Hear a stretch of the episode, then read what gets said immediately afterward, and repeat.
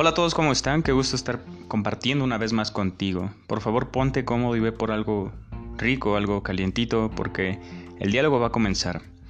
El día de hoy, como ya lo viste en el título, el materialismo dialéctico, el materialismo histórico. ¿Qué es? ¿Y quién lo precedió? Bueno, en este ir y venir de ideas, donde el ser humano se cuestiona eh, por sí mismo, por qué es lo que lo formula, qué formula las personas, ¿Qué es lo que genera una identidad? ¿Qué es lo que formula nuestro carácter? ¿Qué, ¿Qué, es el ser humano en sí? ¿no? Muchas ramas de, la, de las pseudociencias se han encargado de, de definir esto. El, la, la, psicología desde la psique, desde la esencia, la sociología desde su comportamiento en sociedad. Pero, ¿qué es lo que nos da esa identidad? ¿El ser humano nace con un chip de identidad o lo adquiere al desarrollarse, al crecer. Bueno, nosotros eh, nos damos a la tarea hoy de investigar y analizar el materialismo dialéctico, que es a la teoría por la cual yo me inclino más, ¿no? Yo creo que el ser humano no nace con ideas natas, no hay ideas natas, sino que todo es innato, ¿no? Todo lo adquirimos conforme nos vamos desarrollando, vamos creciendo, vamos moldeando nuestra identidad, nuestro carácter, nuestra personalidad. Y podemos decir a grandes rasgos que el marxismo, hoy en día hay dos temas muy importantes. El materialismo dialéctico, Diamat, y el materialismo histórico, Ismat. Eh, para Marx solo hay dos tipos de filosofías, idealismo y materialismo. El idealismo recordemos que es el mundo de las ideas, todo el mundo que vive en nuestra cabecita, todos los pensamientos, todas las todo lo racional, ¿no? Y el materialismo es el mundo físico, todo lo que podemos tocar, sentir, eh, observar, el mundo de los sentidos, ¿no? El idealismo se caracteriza, se caracteriza por, la, por dar primacía al espíritu sobre la materia. ¿Qué quiere decir esto? Que el espíritu, o sea, nuestra alma, nuestra imaginación, sobre el mundo terrenal, ¿no? Que es la materia. A la conciencia sobre lo real, ¿ok? Y el materialismo, por contrario, da premisa a lo material sobre la conciencia, o sea, el mundo físico, las mesas que podemos tocar, los lápices, ese es el mundo físico, ¿no? El mundo material. Marx, toma el concepto de alienación de la fenomenología del espíritu de Hegel, aunque en Marx tiene un significado distinto, que es el que aparece de Feuerbach. Para Marx, la anihilación significa pérdida del ser y la esencia del hombre. Alienado o esta pérdida del ser y esencia del hombre es sentirse ajeno a todo, sentirse fuera de... Y muchas veces hasta uno se siente alienado por sus pensamientos, fuera de sí. Qué lejos estoy de todo, decía Emil Cioran. Eh, pero sí, eso es lo que se refiere, ¿no? A la alienación. Y bueno, y por eso la alienación es algo de lo que hay que liberarse, ¿no? De este modo, Marx intenta la liberación del hombre de todo un conjunto de alienaciones en que éste se encuentra atado, ¿no? Recordemos que el ser humano nos atraviesa algo que es la subjetividad que decía René Descartes, que es esta noción que tenemos del mundo y el significado que le damos a él, que es personal, ¿no? Lo único existente es la materia, que es por su propia esencia dinámica, es decir, que se halla esencialmente vinculada al movimiento y al cambio. Decir materia es decir movimiento, y decir movimiento es decir materia. Esta materia evoluciona y actúa dialécticamente, según el esquema de tesis, antítesis y síntesis. Es muy interesante esto, porque él creía que nosotros adquirimos la personalidad en base a las experimentaciones, a lo vivido, pues, para serte sencillo y franco, este es lo que significa, ¿no? Pero es muy importante esto que menciona, porque recordemos que la dialéctica de tesis, antítesis y síntesis es la mejor forma de llegar a la verdad. Te voy a hacer un, análisis de esto en otro video o en otro podcast, pero tesis, síntesis y antítesis. ¿Qué son estos tres los preceptos de la dialéctica? Son el arte de dialogar, ¿no?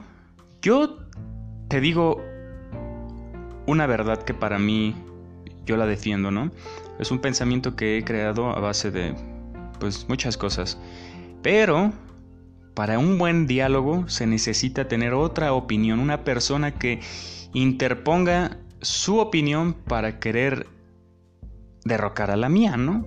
Porque, bueno, las personas remando los dos para el mismo lado giran en círculo, pero em, si nos organizamos llegamos a un lugar. Y, esto es la dialéctica, ¿no?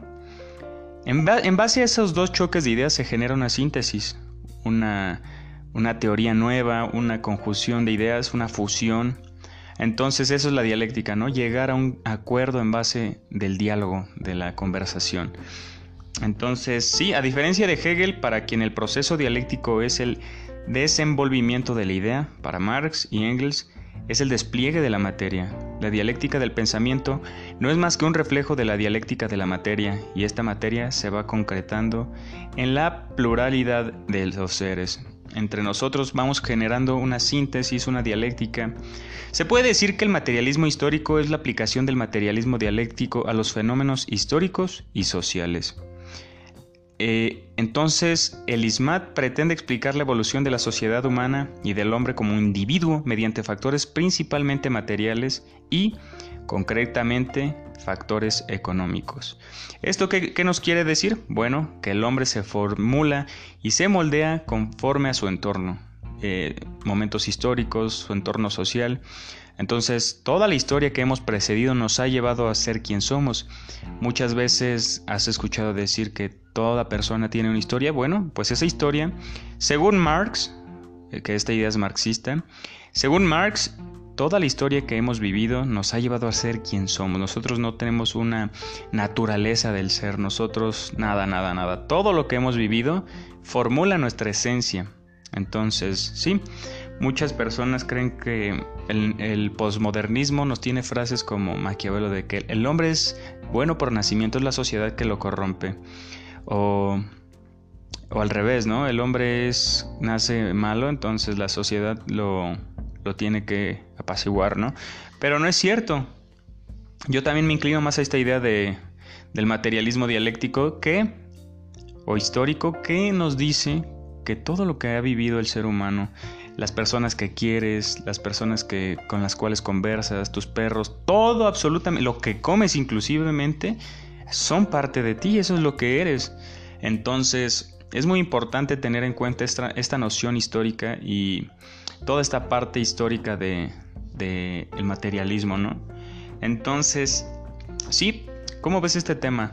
Yo también creo que el ser humano es un conjunto de experiencias, entonces es muy importante que tú te llegues a buenos conocimientos, a buenos alimentos, a todo lo positivo que tiene esta vida y no te abandones porque muy fácil es decir, ah, voy a desayunar coca, ya después hago ejercicio, pero solito te vas envolviendo en un hoyo de decadencia. Y es muy importante que nosotros como seres humanos lleguemos a ser afines a lo hermoso, a lo bello, a la buena literatura, porque todo eso va dejando un legado en ti que es una semilla, así es el conocimiento, la filosofía. Es una semilla que aparentemente no se ve, pero va formando parte de nosotros en el devenir, en el acontecer.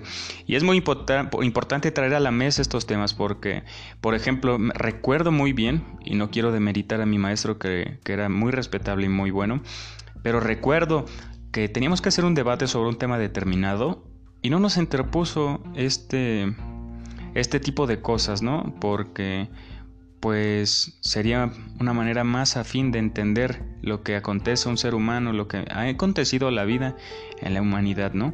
Y muchas veces esos temas filosóficos los tocamos muy jóvenes, cuando no tenemos una conciencia capaz de razonar de manera efectiva. En la secundaria, pues tu cabeza, tus neuronas, tus... Eh, ¿Cómo se llama? Sí, todo ese impulso que, que está rebotando y es tu esencia, pero pues tú estás interesado en otras cosas, pues no es el momento adecuado. Creo que en la, universidad o poco antes deberíamos tomar seis meses de estudiar todos estos principios básicos del conocimiento. ¡Wow! Es verdad, acabo de tener una gran reflexión propia. Creo que antes de elegir una carrera universitaria deberíamos que tener la noción de los principios básicos del conocimiento, cómo, cómo llegamos a la fijación de la creencia, cómo cómo damos por sentado una idea, todos los sesgos cognitivos que tenemos. Decía Derrida, no Pierce, que el ser humano peca de negligente consigo mismo porque se cree experto en el arte de razonar y dialogar, cuando no. Cuando interponemos estos preceptos filosóficos que la filosofía se encarga de decir, ¿sabes qué? ¿Quieres ser filósofo? A la chingada tu ego, a la burger, todo eso que, que te aleja del conocimiento. Nunca tienes que tener la verdad. Siempre cuestiona todo y cambia de opinión. Es muy importante cambiar de opinión todo el tiempo. Entonces, por favor, espero que te haya gustado este tema. Compártelo con tus amigos. Enséñales qué decía Marx y diles, soy marxista. para que ellos digan, ¿eres comunista? Porque eh, el manifiesto comunista es uno de los libros con el que más se dio a conocer, pero esta tesis sobre el devenir, la esencia del ser humano, eh, es algo también muy importante que él nos dejó, ¿no? Entonces, yo soy marxista en esta postura, totalmente creo que las circunstancias del ser humano moldean su personalidad o su comportamiento. Te mando un gran abrazo y nos vemos en el próximo podcast. Chao.